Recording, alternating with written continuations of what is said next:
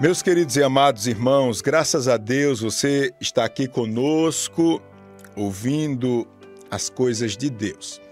E eu quero, de forma bem rápida e direta, deixar para você alguns conselhos para que a sua família prospere nessa terra onde nós vemos o pecado reinando tomando um espaço na vida das pessoas cada vez maior. Cá pra gente, viu? É assustador como a iniquidade se multiplica. E de uma maneira ou de outra, sua família é atingida sim por essa multiplicação da iniquidade. E diante desse ataque baixo e covarde do diabo, nós precisamos compreender aquilo que Deus nos mostra em relação à divindade, podemos dizer assim. Talvez a, talvez a palavra correta seria o que Deus nos mostra a respeito de quão santa é a família, porque foi Ele mesmo que constituiu. Primeiro, eu quero dizer a você que não existe família perfeita. Quando eu digo isso, eu quero que você entenda que a família não pode ser valorizada apenas em termos emocionais. O que é isso, pastor? A palavra do Senhor diz que Deus faz com que o homem solitário habite ou more em família. Isso quer dizer que a família, ela sim é um local, eu posso chamar de ninho, onde você deve ser suprido nas suas necessidades emocionais. Mas a família não pode ser valorizada apenas nesses termos.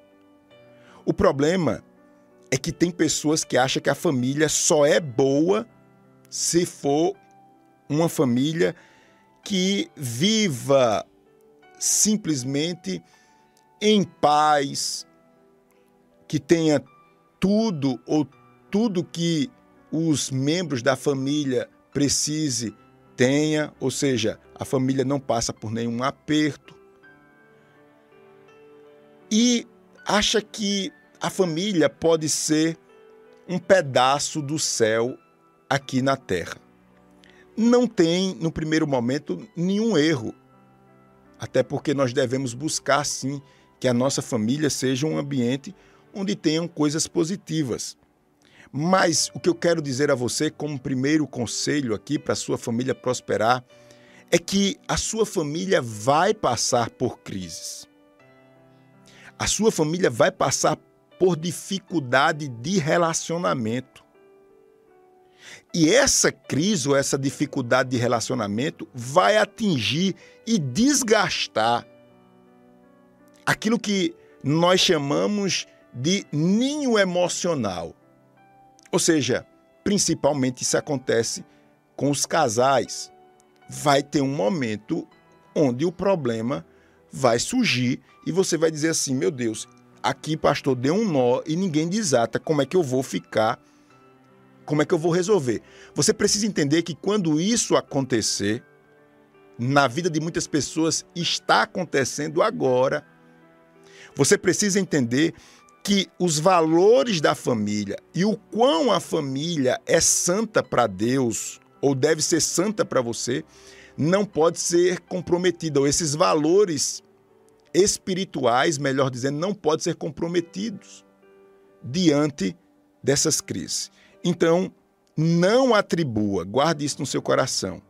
Deus está permitindo você ouvir essa palavra porque você está tendo a oportunidade de amadurecer espiritual, espiritualmente. A Bíblia diz: quando eu era criança, eu andava como criança, falava como criança, mas agora eu cresci. Você está ouvindo essa palavra porque você está crescendo.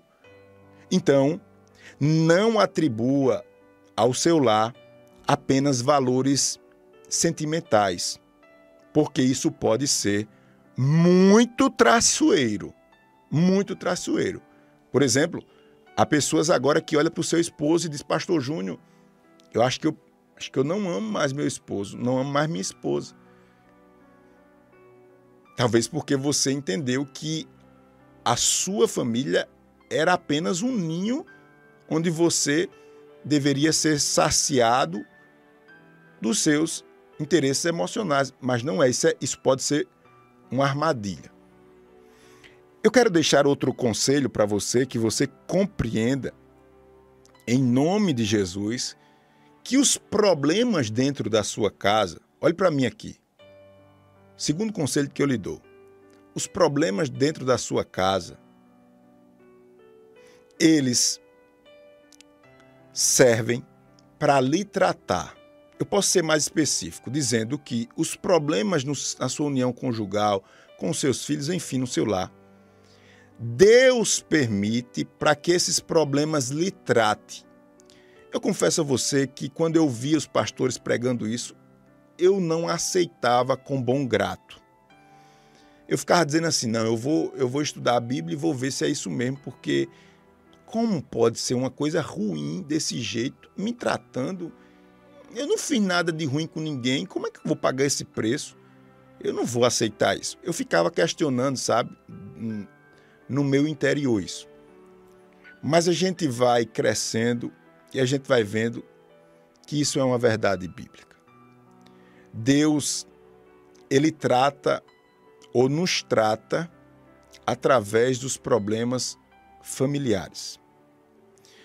Jesus, inclusive, ele disse lá em João 16, 33, que nós enfrentaríamos muitas aflições nesse mundo. E essas muitas aflições, elas surgem dentro do nosso próprio lar.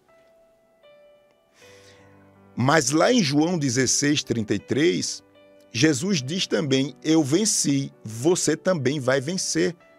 Jesus diz exatamente assim: Eu venci o mundo, você também vai vencer. Tenha paz, ou seja, não fique azogado, não, diante desses problemas. Haja vista muitas famílias que você acha, ou por um momento você acha que é uma família perfeita, ou uma família equilibrada, é porque você não sabe, mas essas, essa família pode ter também algo muito parecido ou um problema muito parecido com o que você está enfrentando. O fato é que Deus, ele trata. Olha, e a gente quando fala de família tem que ir para o início da família, que é a união conjugal. Você que é casado, que em alguma área da sua vida, seu esposo ou sua esposa não lhe supre como você deseja, não tenha dúvida não. Deus está usando esse problema para lhe tratar. Não tenha dúvida, não tenha dúvida. O problema, irmãos, é que nós olhamos a família como um lugar para gente receber a gente quer receber na família. A gente quer ser escutado na família. A gente quer ser compreendido na família. A gente quer ser ajudado na família. Mas em termos espirituais, família é lugar de investimento. Investimento.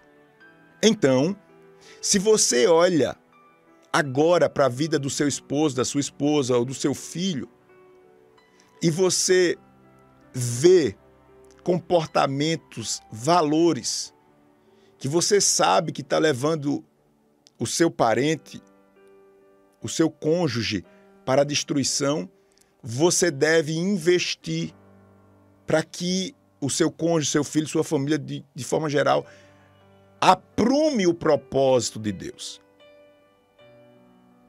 E uma das formas é você procurar aproximar sua família de outras famílias que pratique o que você deseja que sua família pratique. que o seu esposo pratique. Dá para entender isso? Então, procure se aproximar. Procure entender e valorizar aquilo que os membros da sua família valoriza. O que é que seu esposo gosta? Procure valorizar, procure compreender de alguma maneira. Você precisa ter relação com os membros da sua família. Você não pode ter só interação. É o que acontece com, conosco em relação a Deus. Tem pessoas que têm interação com Deus, ora, lê a Bíblia, mas não tem relação com Deus. Só interage. Você precisa se relacionar e para se relacionar tem que ter coisas em comum. E você que tem mais maturidade sabe que o diabo está levando aquela pessoa pelo aquele caminho, você tem que ter estratégias para se relacionar. Você, olha, você, se seu esposo gosta de uma coisa, valoriza uma coisa, por mínima que seja, que você acha que é uma bobagem, uma besteira, procure conhecer, conversar com ele sobre isso. Você está ganhando, você está se relacionando é uma força para você trazer ele para o caminho. Da mesma forma, você, mãe, você, pai, com seus filhos. Sabe, eu, na adolescência, eu lembro disso até hoje. Veja como é importante você interagir com os seus filhos. Eu, lá no interior, e isso é, é muito comum no interior, na época não era proibido, né? Briga de galo. E eu criava galo lá no interior. E uma vez meu pai foi chamado lá por alguns irmãos que acharam absurdo, porque painho permitia que eu, era adolescente, tinha 12 anos, eu acho 13, 14, brigava galo. E como era que ele permitia isso? E aí, eu não esqueço nunca disso, que painho saiu em minha defesa e disse: ele briga e vai continuar brigando. Eu me achei o máximo. Por quê? Aí pai foi lá. Você vai lá no terreiro da minha casa e vê os pintinhos. Não é ninguém bota para brigar, não. Ele chega a uma determinada idade, fica se matando lá, chove, faz sol e tá tudo lá. É da natureza dele. E aí eu achei o máximo. Meu pai me deu esse apoio e tal. Eu não esqueço nunca disso. Eu não esqueço nunca disso. Inclusive, ele depois perguntava, meu filho, como foi as coisas e tal, e tal, e tal. Meu pai interagia, por mais que você não concorde, ache um absurdo, não sei o quê. E hoje em dia é um mimimi triste, tudo e tudo. Mas tudo bem. Vamos, vamos pegar só a ideia da coisa, não vamos entrar na particularidade, não. E aí meu pai interagia comigo. Ele me trazia para perto por causa de uma ação dele, para ele, tenho certeza que tenho certeza que ele nem valorizava isso, nem mas ele queria o filho próximo, ele tinha essa relação, sabedoria. Vê, já estou um homem não esqueço disso. Eu não esqueço desse exemplo. Eu estou dizendo a você que você precisa investir na sua família. Você precisa. Eu vou dar um exemplo, eu e Clarissa. Eu gosto de rádio.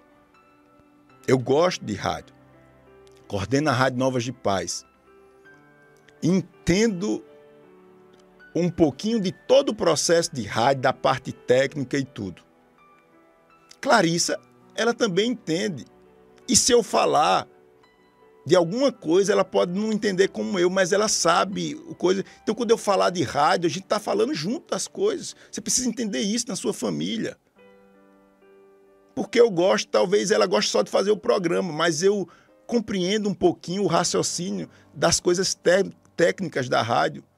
E quando Clarissa me ouve, porque eu gosto de rádio, gosto da parte técnica também, gosto de, de, saber a questão do transmissor, de estar tá pegando na área tal, não está pegando, e o estúdio está com esse problema, não está, fica perreando os técnicos da gente. Eu não estou gostando disso, porque é isso que eu gosto. Quando eu falo disso dentro de casa, a gente tem uma relação, porque ela procura também entender que ela sabe que eu gosto disso. Então, eu estou dando esses exemplos da minha vida para que você entenda. Família não é para você ir para a igreja, voltar e dizer: eita, meu, meu esposo está indo para a igreja, meu filho está indo para a igreja. Família não é isso, não. Tem tantas famílias que estão indo para a igreja e estão tá desmantelo. Família é lugar de relação. Lugar de relação. Clarinha agora o negócio dela é jogar vôlei, não sei o quê, vôlei, vôlei, vôlei. Toda vez eu procuro, Clarinha, qual foi, como é isso e tal.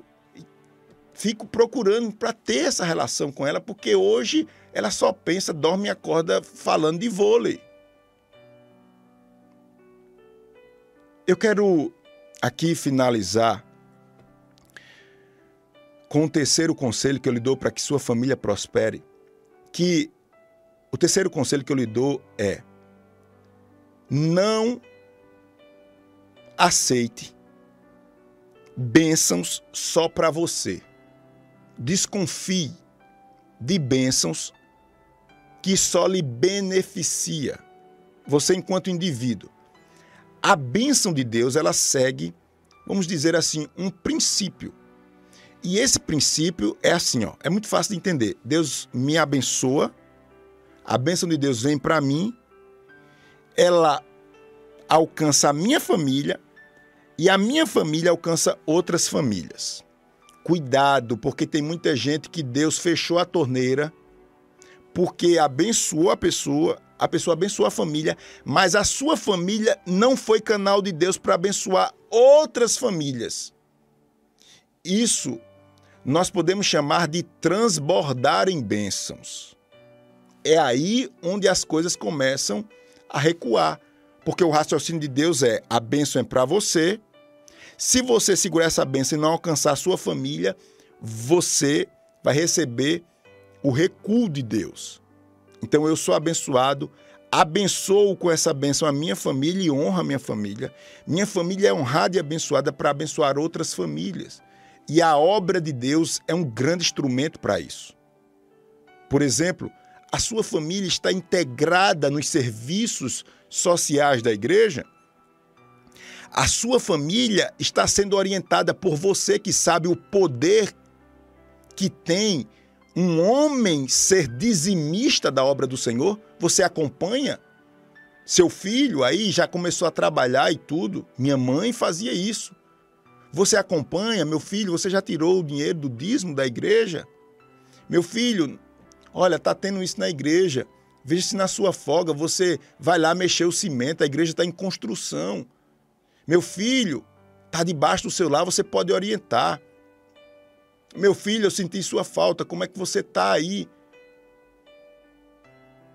Você está acompanhando, você quer que a sua família esteja envolvida em uma situação ou outra que abençoe outras famílias. Senão, a torneira vai ser fechada vai ser fechada, porque o princípio de Deus, a gente vê isso aonde, pastor? Na Bíblia.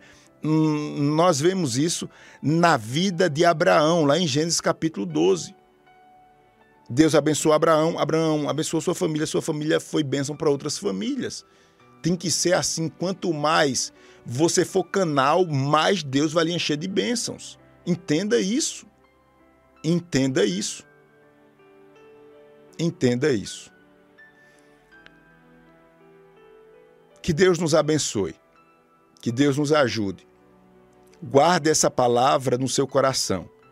Porque o Salmo 68, verso 6 diz: Deus faz com que o solitário habite em família, tira os cativos para a prosperidade. Só os rebeldes habitam em terra estéril. Que Deus nos abençoe, em nome de Jesus. Amém. Amém e glória a Deus.